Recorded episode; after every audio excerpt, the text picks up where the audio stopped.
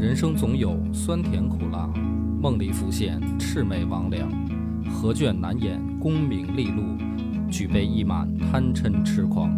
野史下酒四电台，道出不一样的精彩。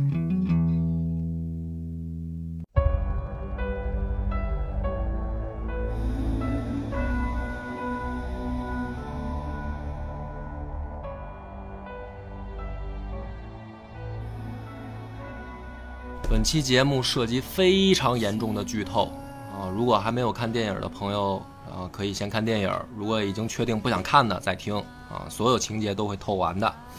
大家好，欢迎收听《野史下酒》，我是主播恶霸波，张扬，然后今天的三个嘉宾来各自介绍一下自己。我是肉肉，主持小可爱，对，今天是四个女孩跟我录哈，所以张扬说我开心坏了啊！开心吗？我尽量在声音上保持着不显得太激动。然后四个女孩的话题呢，就是我也是准备了一个故事吧，算是，也不能叫故事了，其实是一个电影。呃，了不起的盖茨比这个话题我也是很想讲，但是一直没在历史的节目里讲过，不太好讲，因为它是一个相当于同名小说改编的电影。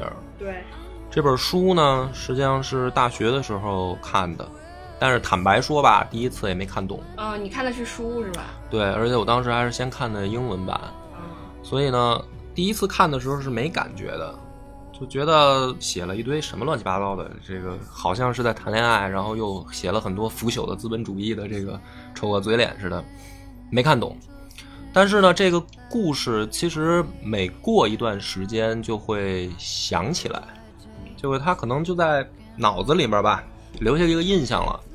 过一段时间就会想起来一次。然后其实也是老版的电影，我们当时也看过，而且是在课上老师放的。嗯，小李子演那个吗？不不不，那是新版，就是他之前还有老版的。然后直到小李子的新版再放的时候，然后我又去看新版，又看了一遍。然后很多事儿吧，在脑子里才可能开始慢慢勾连起来。嗯，嗯，所以不不扯那么多闲篇啊，因为我觉得可能有的人还没看过电影，就是书咱先不说啊，可能电影那也不是什么特别热的片子。所以我先讲讲这个故事，才把我脑子里面为什么老能想起它来，再解构一下。好，咱们就先当听故事啊。这个故事呢，发生在美国的纽约，呃，很具体，发生在长岛。主人公呢是一个作者，就是写书的。小说里面就说这个人是一个写东西的人。对。他呢有一天跑到这个心理诊所。然后就是心理医生对他进行辅导时，他就说：“说我从纽约回来，然后我见到了很多丑恶的嘴脸，以至于我觉得不想再见到这些人。然后现在我都不想跟人沟通，就到这种程度了。然后这医生就是说：说那这样你就简单说说你到底见了什么人，想了看到了什么事儿嘛？你要是实在不愿意说呢，你就把它写出来。”啊，就是，然后你写出来呢，我也我也不看，你就把它烧了就行了。然后这哥们儿就开始写，写他的所见到的这个人。所以当我第一次读这个书的时候，因为他是了不起的盖茨比嘛，我就会想，就是盖茨比是一个人名儿，那这个人有什么了不起的？就是你本能的读者会带入第一个问题，从他的他了不起的地方在哪儿？从名字上你就会去想。然后呢，这个故事开始的时候，就是说他到了纽约，当时正好是美国金融高速发展的那个时期，华尔街呃非常疯狂的在不管从证券也好，还是金融市场上，大家都去捞钱的时候，这个人呢就跑到长岛的一个，他说的是西岸，就是你想象中间是一个好像一个大的内陆海的那种感觉吧，反正就是海边西岸呢，说的是新的富豪，一些土暴发户住在这边然后东岸呢，就是一些老钱、老贵族也好，或者说之前就富起来的人，就中间隔这么一个海。这个人呢，他就跑到这个西边啊，租了一个城堡边的工具间的那么一个小房子，就是大城堡，他可能比如说。仆人看大门的住的，也有一个小院子，他就租了这么一个地儿。所以呢，他旁边呢就是一个巨大的像城堡一样的大别墅。然后呢，他每天晚上就看到这个城堡会来很多各种各样的客人，有社会名流啊，有影视明星，也有地产大亨、金融巨鳄、三教九流的人、新闻记者，什么样的人都都来到这个城堡。然后这个城堡呢，会开一个非常非常豪华盛大的 party。这些社会上的各界名流就在这个 party 上尽情的狂欢。然后呢，这个人有一天回家的时候，他就发现家门口的这个小码头上站了一个人，他只看到这个人的背影。他说：“我想这个人，我现在按照电影情节在讲，就不按照书的啊。就是说，我想这个人，我总在心里面感觉他就是这个城堡的主人。”但是这一个画面呢，就会让你又产生了一个疑问：就这个人是谁？就是在那样一个喧嚣浮华的城堡，在 party 的时候，有一个人在城堡外面的码头，然后静静的看着海面，留下一个背影。所以呢，这个主人公他就说，这个人他总心里面感觉就是这个城堡的主人。然后他呢就去间接的接触到了一些在这个 party 上的人，有的是他的朋友，然后有的是他等于就是来到这儿认识的一些啊，不管是工作上的还是生活上碰到的人。然后他发现了一个更奇怪的事儿，就是所有来这个城堡聚会、狂欢的人，他们不知道这个主人到底是谁。会有各种各样的传言，对，就是说谁谁是真正举办这个 party 的？大家都说这个，有的人会说是盖茨比先生，就是城堡的主人，但是他长什么样他干什么事儿的？啊，他怎么这么有钱？他办这个 party 的目的是什么？没有人知道。然后呢，所以有各种各样的猜测。有的人说他是外国派来的间谍，有的人说他是欧洲的一个贵族皇室子弟。也有人说他是大富翁，但是大家都是好像在传说，没有人真正见过他。带着这个疑问，有一天他接到了这个城堡的邀请函，邀请你来参加我的这个 party。发出邀请函的人就是盖茨比先生。那么这一次呢，他真正去到这个聚会里边，拿着邀请函，然后他发现。其实只有他一个人有邀请函，就其他的人全部都是不请自来的。只有他一个人有邀请函，于是呢，他就试图在这个宴会上去了解更多的信息，到底为什么要请他来。那么这个时候，第一次盖茨比先生就露面了，找到他说：“哎，邻居你好，招待不周啊，没有让你客气一下啊。”然后他这个时候见到这个盖茨比先生。见到之后呢，他发现这个人有一种魅力，就是这个人的魅力，他的笑容，他的言谈举止，会让你本能的感觉很亲近，好像认识很长时间一样的朋友。他对你的笑容会让你充满了这种自信、积极的正能量就浮现出来了。你是被尊重的。对，但是这个盖茨比先生还是没有多说。解释说啊，我为什么要邀请你来，以及这个宴会到底是什么，就全部都没有多说，打一照面就走了。嗯，然后只不过呢，邀请他第二天再去看看他新买的游艇啊，或者去兜风啊什么的，就是再做了一个第二次的邀请。当这个人再去盖茨比先生再找到他的时候，他发现这个人开始自我介绍，嗯，就是这个男的。开始自己就滔滔不绝的说，呃，我是在哪儿上的学，然后我经历了什么，然后我我我要带你现在去见我的生意伙伴，就是开始滔滔不绝的介绍。但是他觉得很奇怪的一点就是，这个人的说话方式会让你本能的感觉他在像编好的台词在背一样，就是不像是一个他在介绍过往经历，而是说他在背书一样告诉，特别流利啊，很很生硬、很流利的在说。于是他对这个人就觉得更加的产生了一个问号，就是这个人的行为举止实在是不太正常。那么这个时候，前提是书里面的这个主人公，他是一个受过高等教育的，嗯呃，一个起码是上流社会的这样一个身份。所以呢，他在感觉到盖茨比的这些言谈举止奇怪的时候，是因为他本能的跟自己的身份其实是有差异的，只不过奇怪在哪儿，他也说不出来。嗯，或者说，这个人为什么这么有钱？他脑子里可能也有一个疑问，因为他来到纽约也是想挣钱。对，那么过程当中呢，这个盖茨比先生就介绍了他自己的身世，介绍了自己的背景，然后同时呢，告诉他了一个自己希望的事儿。这个事儿是，盖茨比先生知道他有一个表妹叫黛西，他希望这个主人公约自己的表妹去他自己租的那个小房子的时候，盖茨比先生去跟他表妹见一面。安排这样一个见面。当事情发展到这儿的时候呢，主人公大概了解到了一些，就通过朋友也好，通过他之前听到的事儿，他大概了解到了一些盖茨比先生真正的想要做的是什么。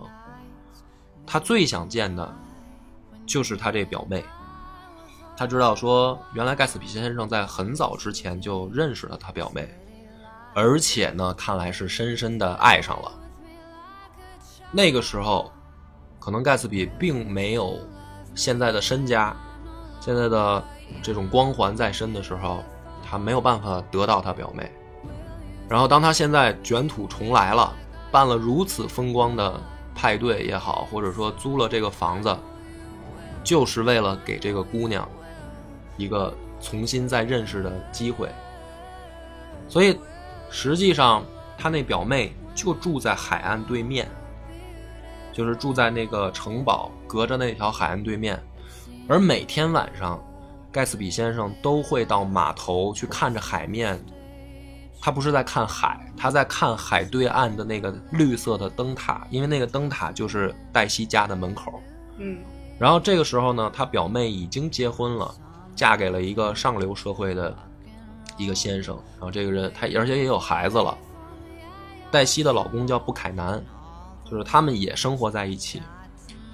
但是呢，主人公知道，就是他这表妹的老公出轨，然后外面有三儿。电电影里边是演的，呃，他表妹的老公，然后带着他去嫖，对，去各种的。他不嫖，然后还让他嗑药，然后让他喝酒嗑药，让让他放纵。对，去带着他鬼混。嗯。所以呢，当他知道了盖茨比的这个真实的想法或者说愿望的时候呢，他也本能的想帮盖茨盖茨比促成这场见面。也许是因为可能觉得自己自己这表妹的老公其实也有对不起的地方吧，非常之瘦。也有可能呢，感受到了盖茨比的一个真心实意，然后或者也有可能他自己有一些。嗯，怎么说呢？也是心里面有一些美好的期望，所以其实我看这块儿的时候，我是觉得他的主要目的是想让盖茨比跟表妹见了这一面之后，然后让盖茨比了却了这个心事。嗯，对，所以可能他觉得说这场见面是一个就不用再惦记了，对，是一个了却心事儿吧。但是这个时候呢，他会发现，当他真的促成或者说开始促成这件事儿的时候，然后盖茨比整个人。表现的突然很失控，就是明明是一个好像上流社会的绅士，言谈举止很优雅，但是突然会变得很紧张，像小孩儿一样，内心好像那种激动啊也好，或者说按耐不住的喜悦都能表现出来，就完全不像一个上流社会的绅士该该展该展露出来的样子。甚至是见到他表妹的时候，这个盖茨比还一度想逃跑，逃跑，就是我不敢见了。然后当时还下着大雨，然后他又从雨里冲回来，就是本来穿的西装笔挺，啊，小分头梳的，油头粉面的，然后淋了一落汤鸡又回来了，然后见到了。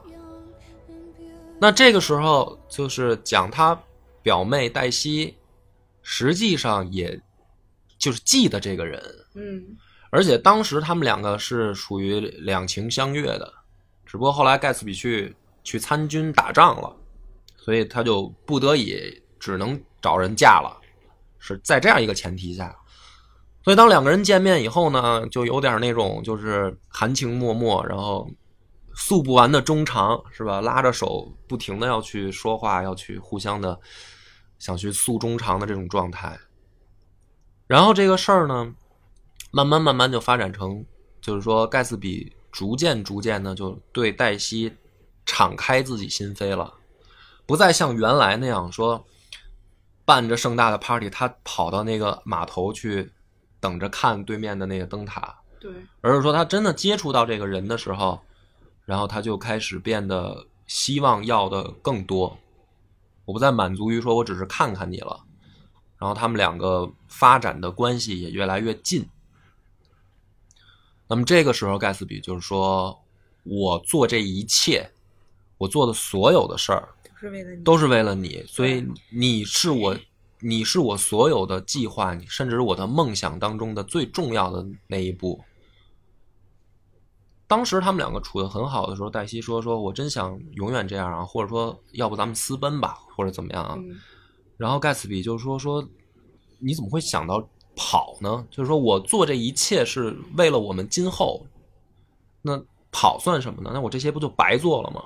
我这个城堡也好，我现在在在在纽约的这个，都是为了都为了呼风唤雨的那对种，，都是为了说我们将来也给你过上流社会的生活。那在这样的情况下呢，其实主人公也意识到，好像事情渐渐就有点儿失控。失控了。如果我讲到这儿，说故事就结束了，请大家去看电影，会不会被骂？嗯嗯，我然后我就在节目里说一下你家的地址，你就等着板砖砌墙，好不好？但所以，如果故事讲到这儿的时候，看似一切还美好，但是实际上它开始走向了一个不美好的结局。当真的盖茨比去逼着黛西说：“你要告诉你的丈夫，你亲口告诉他，你根本不爱他，然后你爱的是我，然后你跟他离婚，然后我们两个过日子。”最后的这一场见面，真的是所有的人都在场的时候，然后黛西试着去说，跟她丈夫说：“其实我不爱你，我爱盖茨比”的时候，她发现很困难。布凯南先生就是黛西的老公，就在追问的情况下，或者说甚至一开始陷入了一种本能的否定，说不可能，他不可能没爱过我。然后他就看着自己媳妇儿，说：“你敢说你从来没爱过我吗？”然后这个时候，黛西说：“说不是，我做不到。说那样也是假话。说我也爱过你，但是我现在也爱他。说这个就是真话。”布凯南听到这个以后，就会觉得自己胜利了。对，但是盖茨比听到这个以后，就觉得自己好像失败了，疯了。就是他觉得接受不了。他认为说你应该告诉他真话，真话就是你只爱我，你从来没爱过他。对你跟他不过不过就是因为他能给你你想要的生活。也许这个在盖茨比心里是他能接受的答案，但是当黛西说我不能那么说，因为那也是谎话，我爱过他的时候，盖茨比觉得这个是不能接受的答案。所以呢，当盖茨比渐渐开始失控的时候，他的情绪越来越急躁，然后他的行为也越来越急躁的时候，布凯南就开始讽刺他。就是当他知道自己媳妇的那个答案的时候，他开始讽刺他。他说：“这个人哪算什么上流社会啊？就他不过就是一个暴发户，而且甚至他是一个做一些肮脏交易的人的小弟。就是他还他就算他是暴发户，他还不如那老大，嗯，他还是给给人家跟着人家干的一小弟。那这个时候，盖茨比就彻底失控了，就让他闭嘴闭嘴，甚至脸都涨红了，要要挥拳打布凯南。但是到最后，他还是忍住了，然后他恢复到那个正常理智。但是，但是这一切发生的时候，布凯南就看着黛西，眼神当中那意思就是说：“你看明白了吧？这就是一个伪装出来的上流社会，实际上就是一就是一痞子。”嗯，当所有这些事儿发生的时候，黛西就没有按照原来的计划。对，而且这个时候特别逗的一一点就是，布凯南让那个盖茨比跟黛西让你们俩先走，嗯，嗯，你们俩先走，然后你们要说的话你们自己去说，嗯就是那种自信，那种蔑视啊，我的天，当这个事儿再往下发生呢，就是回程的路上，他们回家的路上，然后布凯南带着主人公的车经过他那三儿的门口的时候，发现三儿出车祸了，被撞死了。然后他们知道之前疯狂开出去、开过去的那辆车就是盖茨比的车，也就是说，他们知道其实布凯南的小三儿被盖茨比撞死了。但是等主人公找到盖茨比去要说这件事儿的时候，他惊奇的发现，其实开车的是他表妹。嗯所以实际上撞死人逃跑的是他表妹，而盖茨比把这事儿扛了。那布凯南呢，就跟那个三儿的老公就说了是。这个撞死你媳妇儿的就是盖茨比的车，实际上就是盖茨比撞撞死的，而且甚至之前跟你媳妇儿偷情的那个也是盖茨比，他强那行甩锅，就是把那锅全部甩在盖茨比身上。然后这个时候呢，他们两边的人都在想说怎么解决这个交通案嘛。就是盖茨比想的是我我也能解决，布凯南说我也能解决。嗯，于是呢，布凯南告诉黛西的是，我找人解决以后，咱们就远走高飞，对，就是走走人啊，这事儿剩下的事儿烂摊子你不用管了。而在那一天晚上，盖茨比的计划是，第二天黛西来找自己，然后他们私奔，然后他们也不叫私奔，就是他们从此在一起。这件交通案我来解决，只要你第二天早上来找我。但是呢，当盖茨比等这个电话的时候，就是第二天天已经亮了的时候，电话已经响了，然后那个三儿的老公拿着枪冲到盖茨比他们家，把盖茨比崩了，把他打死了。然后实际上那个电话也不是黛西打过来的，是主人公打过去想问这件事现在怎么样了。盖茨比以为是盖西打过来，准备要跟他正式生活在一起，但是他没有听到这个电话，他就死了。当盖茨比死了以后，就只有主人公来给他办这个葬礼。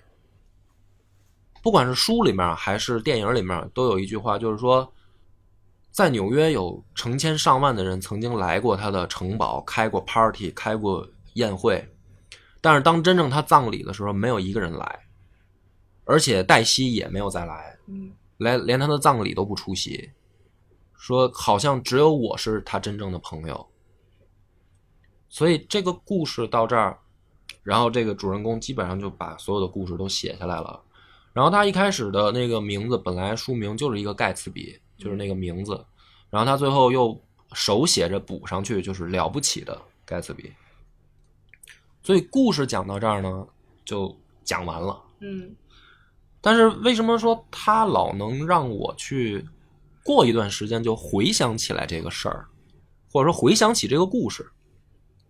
所以这个就是你们也可以讨论看看我这个三观正不正啊？啊，从来没正过，从来不正啊，嗯所以我这回正一回嘛。哎好嘞啊，就是第一个啊，新版电影那首歌也特别好，一个女生在唱 “Will you still love me when I no longer young and beautiful？” 就是说，当我老了，不再漂亮了，你还会爱我吗？这个这个歌词好像这个书里面表达的也是，就是你要想象一个场景，一个男男孩儿他在什么情况下会陷入一场爱情？就是当他可能碰第一次碰到了一个在他生命当中可能看着这个女生就闪光的那个时候，就是甚至是这这女生自带光圈儿就是可能男生都会有这么样一个时刻，有一个场景会碰到这样一个姑娘，然后就爱上她了。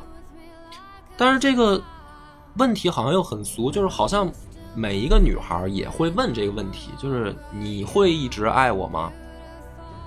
那好像世俗的，或者说大家碰到的正常正常人生活里面，没有人老去强调这么浪漫的什么这个，或者说这么肉麻的事儿。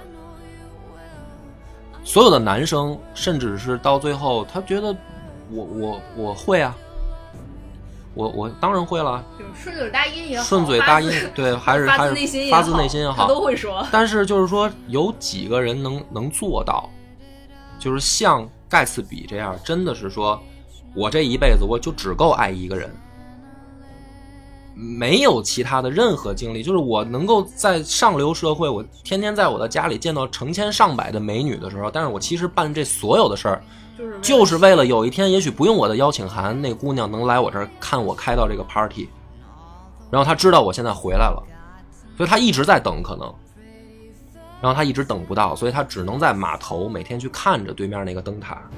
然后书里面就写说，说盖茨比相信，或者说 believe 这个词儿在英文里面说有甚至有信仰的意思，就是盖茨比信仰那盏灯塔的绿光，他信仰是什么？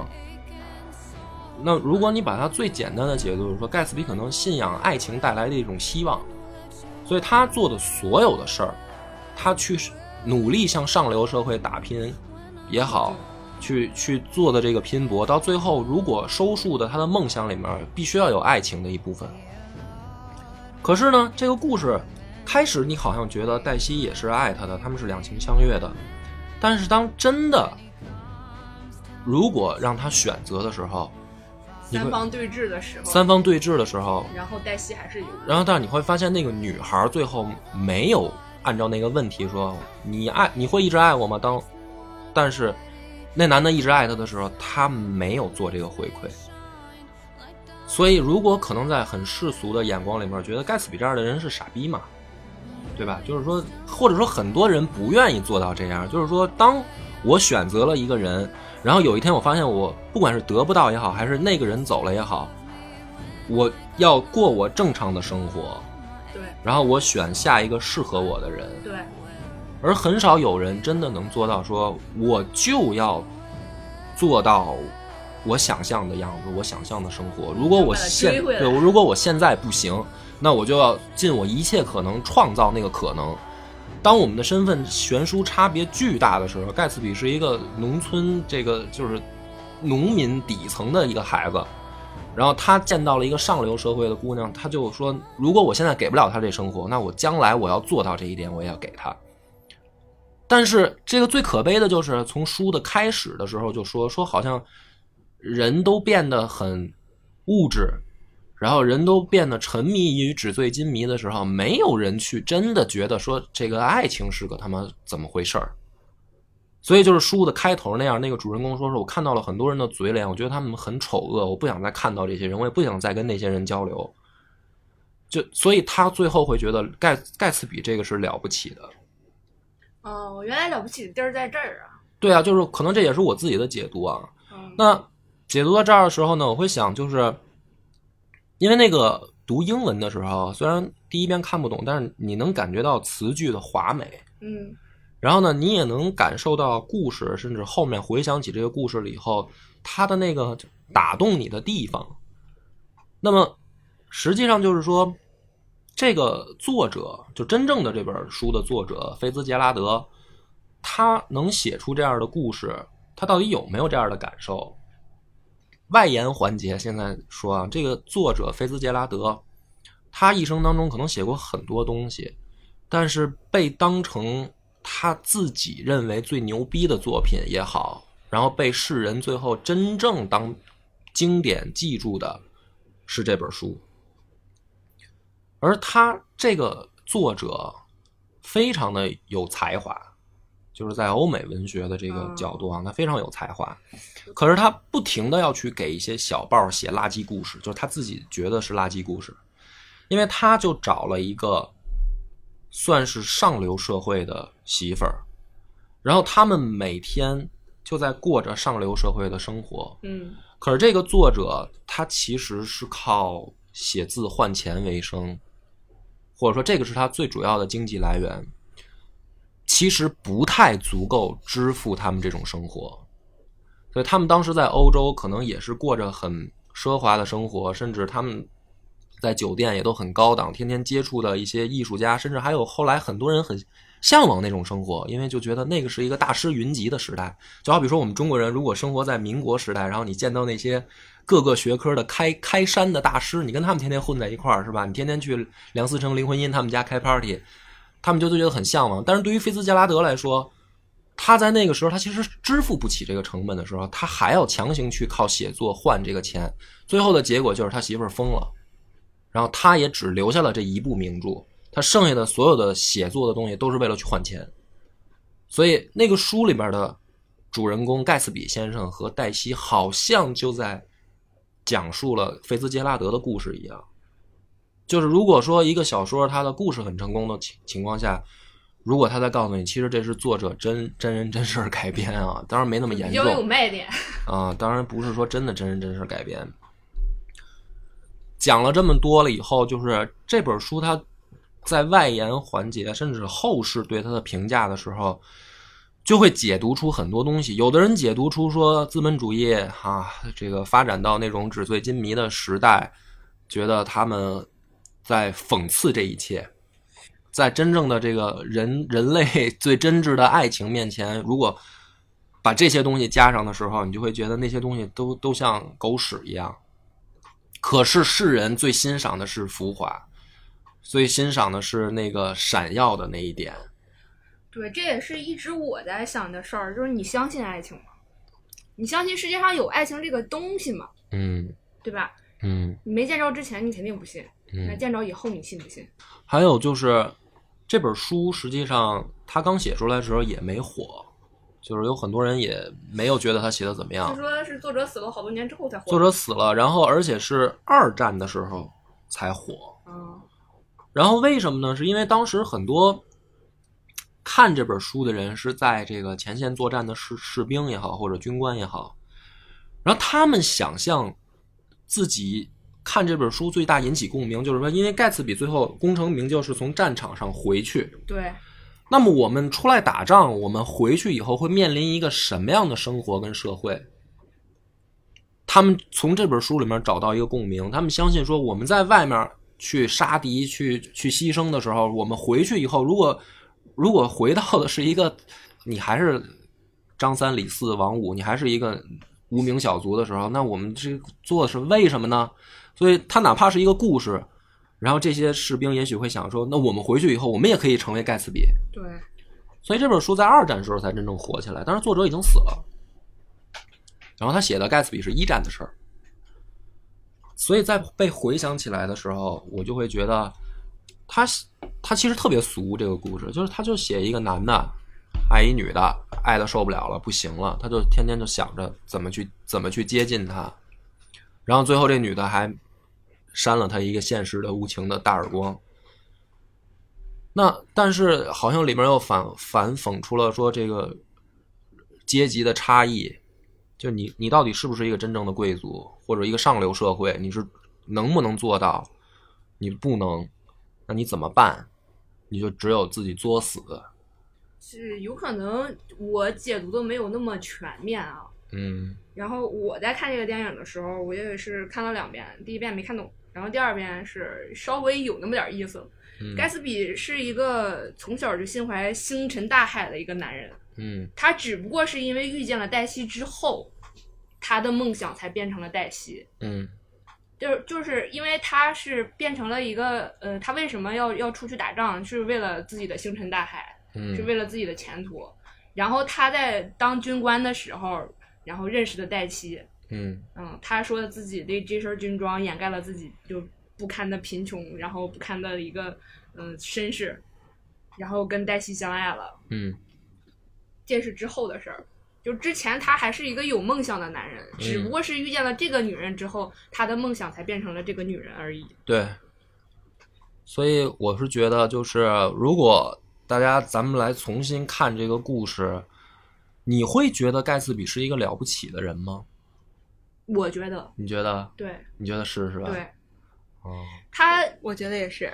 对他就像我觉得我在盖茨比身上我是能找到共鸣的。我哦看这电影看哭了都，是不是？对 嗯 然后我觉得他就像我一样，我也像他一样，就是这个现实社会的堂吉诃德。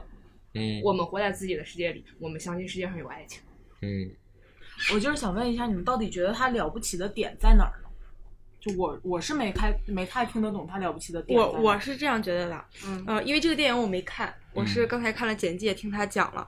因为我觉得他哪怕是成为了上流社会，是吧？他通过自己能成为上流社会，这个点都不是他了不起的地方。是，嗯我觉得他了不起的地方是他为了一个女人努力的到达这个点之后，然后他可以不惜一切的，只为了，就相当于他的人生终极目标就是这个女人。所以就是说，他所做一切只为了这一件事儿。这个其实说实话，有的人他的他有他的梦想，他们我的梦想可能就是一个当一个母亲，或者他的梦想就是想当一个，就是我就想跟我爱的人在一起，我可以不惜一切，我只为了跟他在一起。所以说他的这个付出，我我我理解点就是他这所有的付出让我觉得他就是这个是他了不起的地方，就是他只是为了这个女人，我可以不惜一切，我努力也好，我放弃也好，我就是拼尽全力了也好。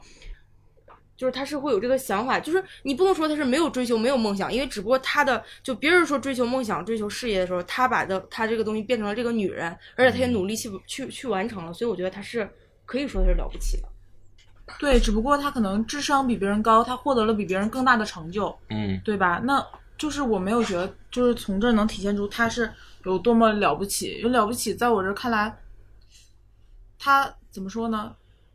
就是应该是一个更加高尚的人吧，起码他在这个故事里无非讲的就是他喜欢了一个女人，没有得到她，然后通过自己的努力想把这个女生撬走的故事，嗯，并且或者说说不好听点儿，就是一偷情的故事。对，然后并且嗯就是他，你你们说他是为了这段伟大的爱情，但是就是他自己，他连他自己爱的是什么样的一个人他都不知道，对他只是爱的他自己心里的一个想象象的那个人对他甚至不了解这个女生，那嗯他到底就伟大在哪儿呢？就是、嗯就是我我就是对这件事比较困惑了。嗯我告诉你啊，他追求的就像我现在我我想追求什么，我我要挣钱，买房子，在北京立足，对吧？但是如果我这一切都不是我的梦想，我只是追求一个人，而且我房子、钱、车什么都好，只不过就是我为了追求这个人达到的一个目标，我的附属价值，你懂吗？但我觉得你没说明白啊，嗯我我试着我我用我我的角度来解读一下哈、这样，你想啊，这个盖茨比他就是一个在偷情，没错，就是人家已经有老公了，你甭管你之前是先认识的他，然后那姑娘喜不喜欢你，但是呢，人家有老公有家庭了，你这说不好听一点就叫偷情，这没毛病，而且这个其实不应该被社会认可，你这说不好听点就是破坏人家庭的。但是呢，像你说的，他想象当中的黛西是什么样？这个是一个关键解这个“了不起”这三个字的点。他的确没认清黛西，就是他想象黛西也想过上流社会的生活，这一点对不对呢？可能有人觉得对，有人觉得不对。但是他其实更没看清的是说，黛西心里面还是说要真正找一个上流社会，一个自己自己能够安全，也不想说老寻求刺激。刺激好不好呢？没好，浮华也也很好，但是呢，他更希望的是在安全的环境里面享受这些，而不愿意跟着你去冒险。所以，当最后真正危机爆发的时候，黛西选择的是一个安全的选择。我跟着一个老上流社会，也比跟着你一个现在新乍起的暴发户要稳，起码他的变数小。所以说，盖茨比可能就像你说的，他其实没认清他喜欢这姑娘，或者说他深爱这个人到底是一什么人。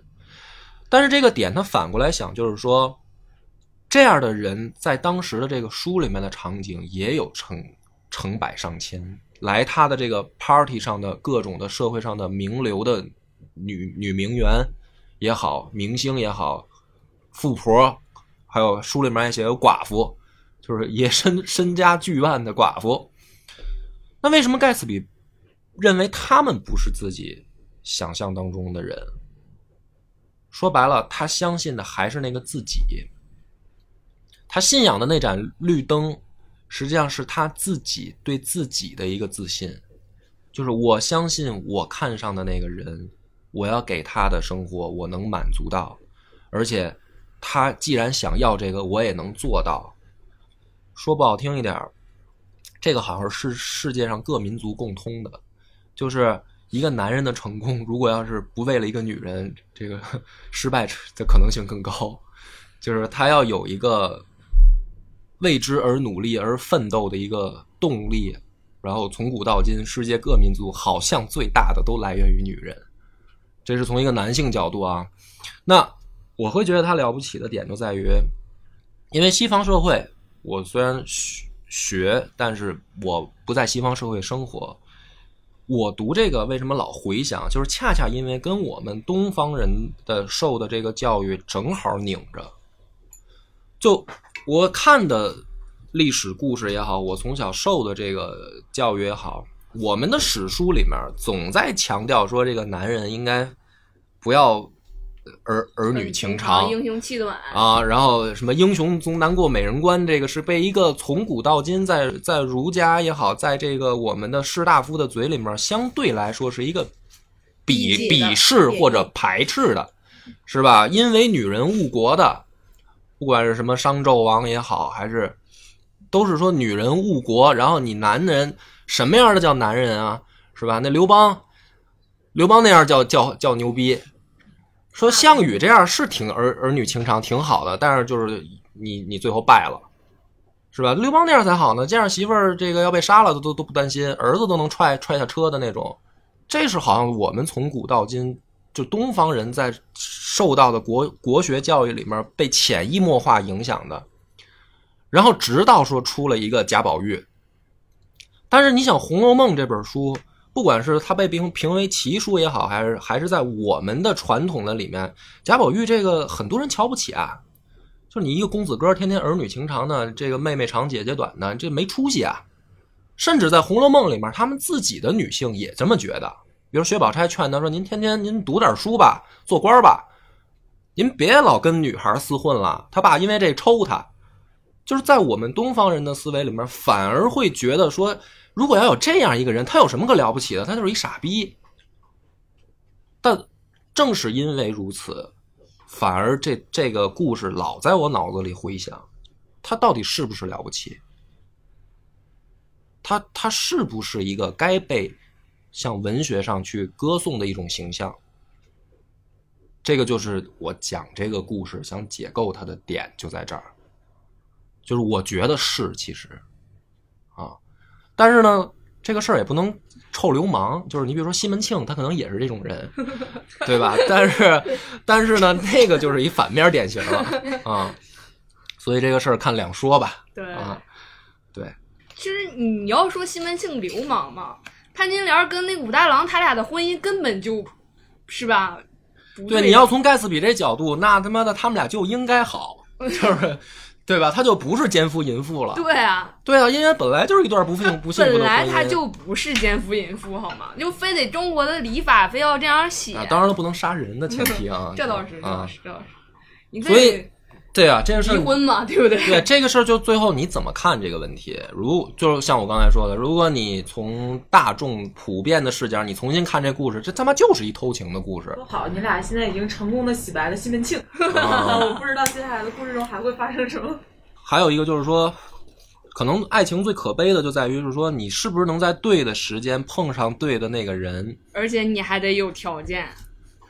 对啊，他他还那么爱这个姑娘，但是其实是一个错误的时间，没碰上。他们在相遇的时候其实是相爱的，对，对相爱的。但是因为这个女孩是上流社会，但是这个男孩没有那个条件。对，他知道他父，甚至他见到上流社会的时候，他自惭形秽。要不是因为那身军装，他可能都不敢上去跟人说话。所以这个就是问题，就是我我们到我们这个社会到现在，其实可能后来以后还会面临这样的问题更严重，因为阶级固化是一个难以避免的事儿。但是什么他妈叫上流，什么又叫下流呢？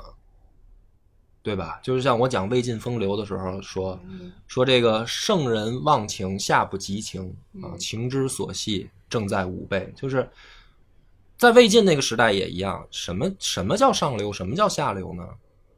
所以这个问题就值得商榷一下。不过我觉得这个，嗯，你说黛西错了吗？没有，没错呀。对啊，他没错，他只不过就是一个普通人。嗯，盖茨比错了吗？他也没错，他是因为他是个情圣。其实就是黛西和盖茨比他们俩相遇的时候，那个镜头我我是真的看了两遍的。盖茨比是犹豫的，他说：“他说如果我要吻了这个姑娘，我一定会沉沦下去。嗯，但是我要是不吻的话，就心里又又不甘心。对，他他考虑了好久，嗯，但是他还是问下去了。因为他其实他是一个有梦想、有追求的一个男人，但是他知道他碰见这个女人，如果他要问下去，他就会沉沦了，他的梦想就会变成这个女人了。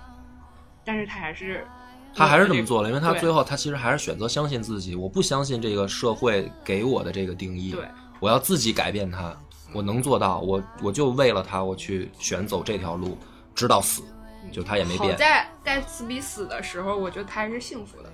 懂他，他等到那个因为他没等到那电话，他不知道盖西最后没选他，对，对对而且好在他死了，他如果没死，真的得到了黛西，然后发现她不是他心里想的那个姑娘，到时候他就会觉得他这么多年努力的结果是啥你呢？这太悲观了。你 你说是不是？你说的对不对？就是他爱的是自己心里的形象，就是人生会有很多这种这但是种岔口。但是其实所以说，但是你换句话想，其实是谁爱的不是自己心里面想象那个形象的？那你这么说，每个人都是了不起的盖茨，但是每个人能做到他那样吗？呃，他只不过是更疯狂、更极致。对啊，但是人生就这么短，大家就活得极致一点儿。其实，因为很多时候现在我们就是在告诉自己现实一点儿，但是谁不想极致一点儿呢？对吧？所以他就了不起啊，他就这么做了，他就牛逼了。所以人家能，但是现实又很残酷，作者媳妇儿疯了，啊，他他也这么做了，但是他就，但是他也成为文学大师了，只不过是在他死了以后，嗯，所以就嗯很有意思。这个没有对错，只有观，就是你怎么说呢？就是你的角度不同，然后你的理解不同对，理解不同。你追求物质有错吗？没错。你追求爱情有错吗？也没错。只要看你追求的是什么，然后合理合法，好吧？咱们大家不要当三儿，哎，好，你来做，啊，你来做做 ending 了吗？这算 好，本期节目到此结束，感谢大家的收听。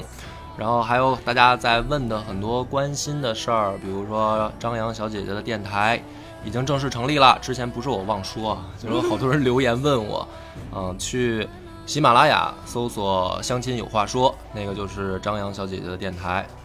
然后我们的播客公社也一样，也是在喜马拉雅搜索播客公社的话，你就可以找到我们跟其他电台联动的节目，有野史下酒的、黑水的、大王姐姐的、坏蛋的，他们都在那儿。啊，当然也有张扬的。啊，对，还有那个酒呢，已经正常开始恢复发货了，大家可以去微信下单啊，然后看文章也多多点赞，多多支持。我们的微信公众号叫“柳南故事”，柳树的柳，南方的南。柳南故事每天都会有一档音频节目更新，这档节目在其他任何音频平台是听不到的，微信专属。如果还没听够的朋友，欢迎您来订阅关注。Will